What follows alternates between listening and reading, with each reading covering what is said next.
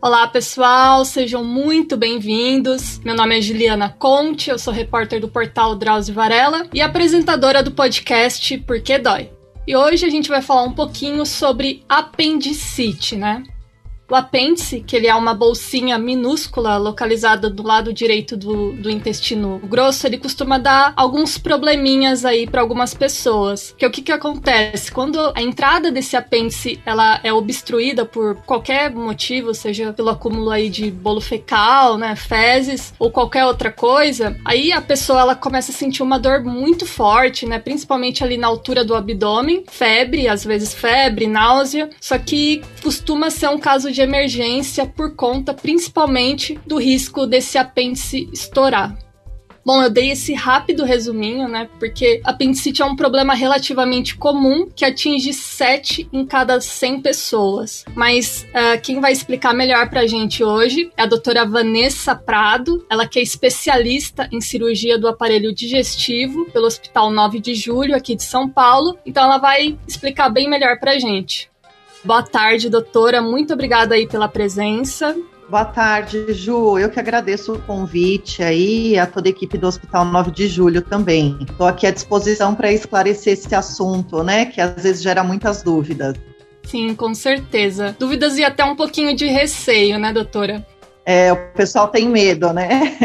É, com certeza. Costuma causar certo medo. Mas, doutora, para começar, até pouco tempo atrás era super comum dizer que o apêndice ele não, não tinha serventia para nada, né? Além de causar toda essa dor de cabeça, essa inflamação, enfim, que o indivíduo precisa ir correndo pro hospital. Muita gente, inclusive, infelizmente, já morreu por conta desse pedacinho aí de intestino. Só que parece que isso mudou, né? Hoje a ciência meio que já sabe para que que ele serve ou, ou não? É, hoje em dia, né, existem algumas hipóteses aí da, da função do apêndice, né? O apêndice, no passado, ele servia como um adendo aí da digestão, né? Naquela época bem lá atrás, ele funcionava como um ajudante aí na digestão de alimentos mais grosseiros que a população comia, bem lá na ancestralidade. Agora, a gente sabe que o apêndice é um órgão linfóide, né? Ele produz linfa e ele ajuda no sistema imunológico do organismo produzindo anticorpos também. Além de ter uma carga de bactérias, que, claro, hoje em dia a gente consegue viver muito bem sem ele por causa de uso de probióticos, mas antigamente ele funcionava como um regulador intestinal para os quadros de diarreia, disfunções aí entre constipação e diarreia. Então, essas três funções aí do, do apêndice, que não são funções vitais e que hoje são supridas de alguma outra forma pelo organismo.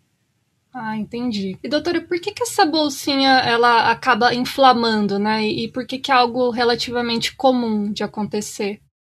É, o apêndice, né? Então, como você bem disse, ele está localizado aí no começo do intestino grosso, né? Do lado direito do corpo. Ele tem um tamanho mais ou menos de 10 centímetros e ele é bem estreito. Como ele é considerado um órgão linfático, ele produz um muco, uma secreção que às vezes, dependendo do quadro que gerou essa produção aumentada de muco, esse próprio muco pode obstruir o apêndice. Fora isso, o cocô mais endurecido, pequeno, pode entrar no apêndice, obstruir ali a entrada dele, ou realmente a velha questão que a grande maioria da população fala, que é se alimentar de semente, grãos e não mastigar bem. Então, ali entope esse buraquinho do apêndice, a linfa produzida dentro dele, a secreção que é produzida pelo próprio apêndice não vai conseguir sair para a luz do intestino e obstrui o apêndice. E ele tem um tempo limitado, né? Ele, ele não é um órgão que ele inflama e desinflama. Isso que é super importante a gente falar, que você deve perguntar mais para frente. Ele é um órgão que, quando ele inflama,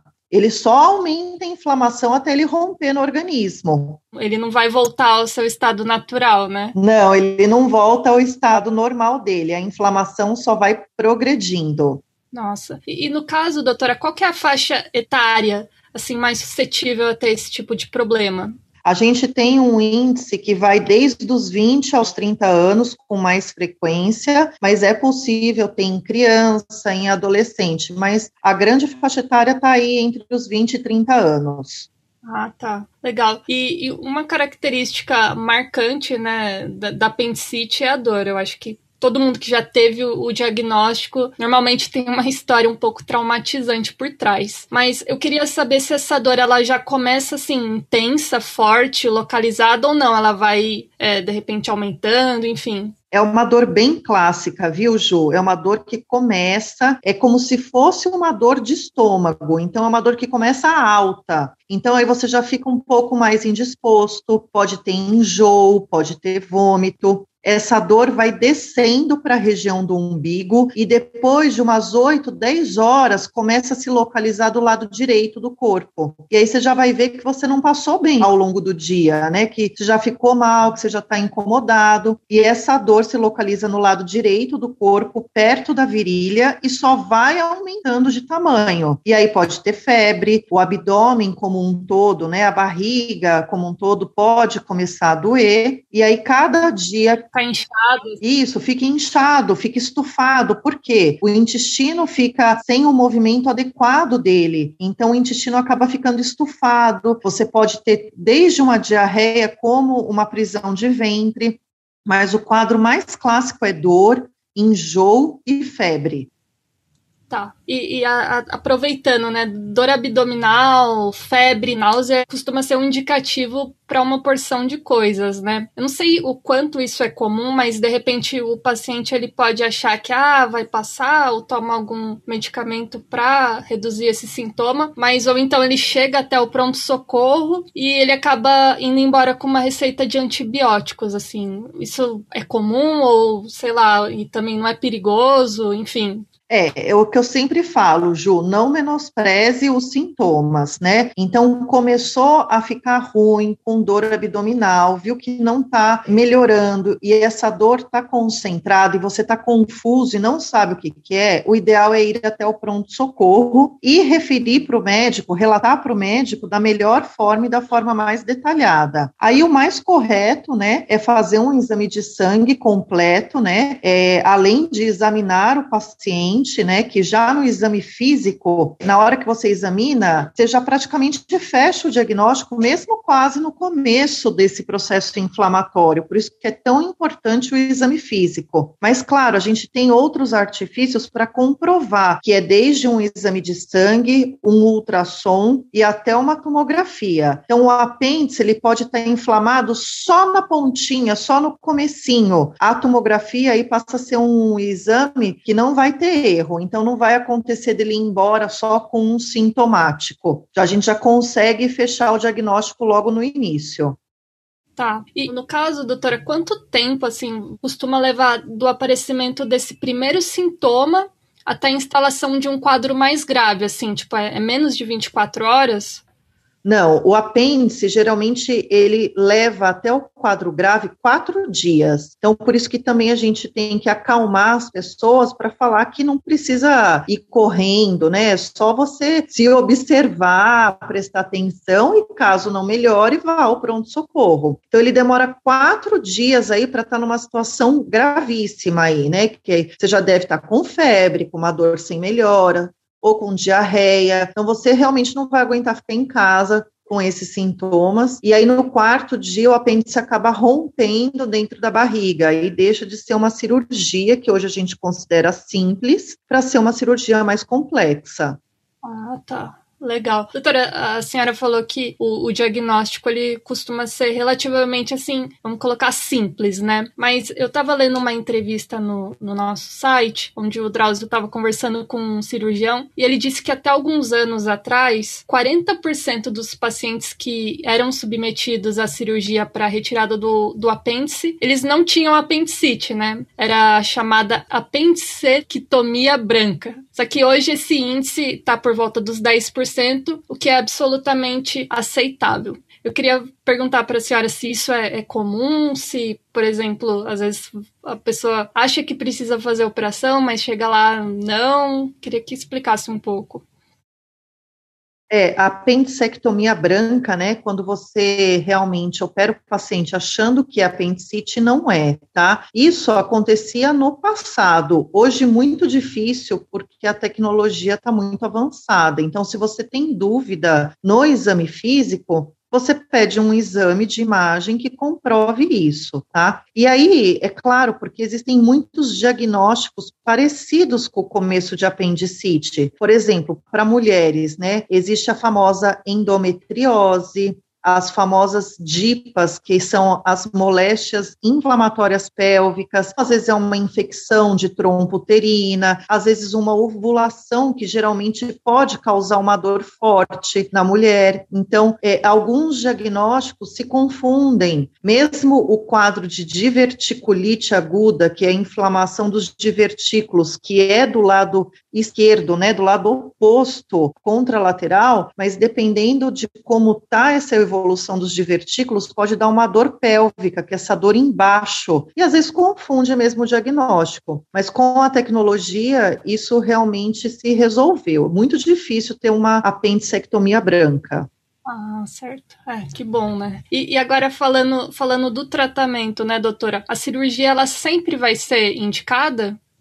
É cirúrgico, né? Eu costumo brincar com os meus pacientes, Ju, que tem alguns diagnósticos que é igual a cirurgia, não tem o que fazer, né? O quadro de apendicite aguda é, é cirúrgico. E aí a gente tem dois tipos, né, de cirurgia. Hoje, a maioria é feita por videolaparoscopia, que é uma cirurgia minimamente invasiva, que quase não deixa cicatriz nenhuma no corpo, né? E você consegue fazer uma cirurgia segura para o paciente, com uma alta breve breve e retorno das atividades do paciente também breve. E para aqueles quadros mais complexos de apendicite, que demorou para fechar um diagnóstico, aí a gente indica a cirurgia aberta, né, que é aquela que tem um corte um pouquinho maior.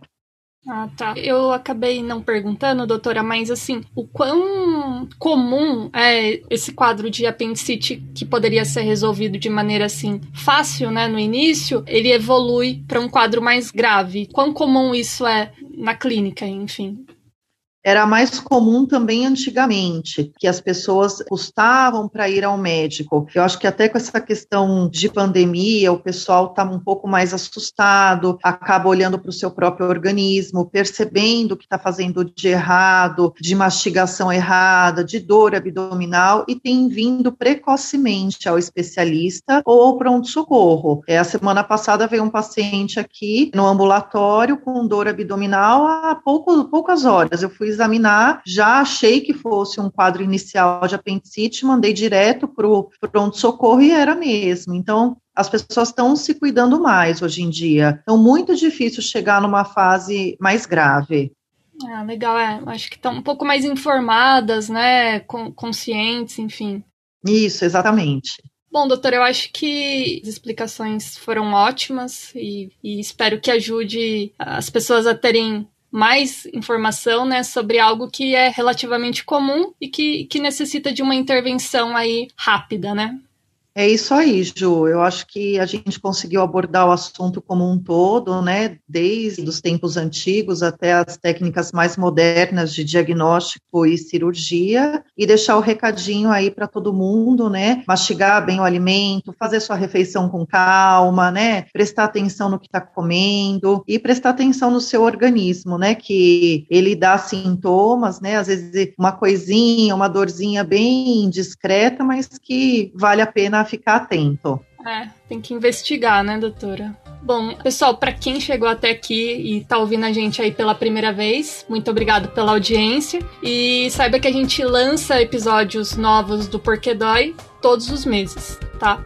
Em nosso canal do YouTube também dá para ouvir. E se você tem alguma sugestão, algum tipo de dor, enfim, é só pedir lá nos comentários. E para não perder nenhum episódio, eu sugiro que você assine o nosso feed nos agregadores de podcast e também siga as redes do portal Drauzio Varela. Lá você também encontra outros podcasts da casa, como o Drauzio Cast, o Saúde Sem Tabu e o Outras Histórias. Tá bom? Muito obrigada, pessoal, e até a próxima.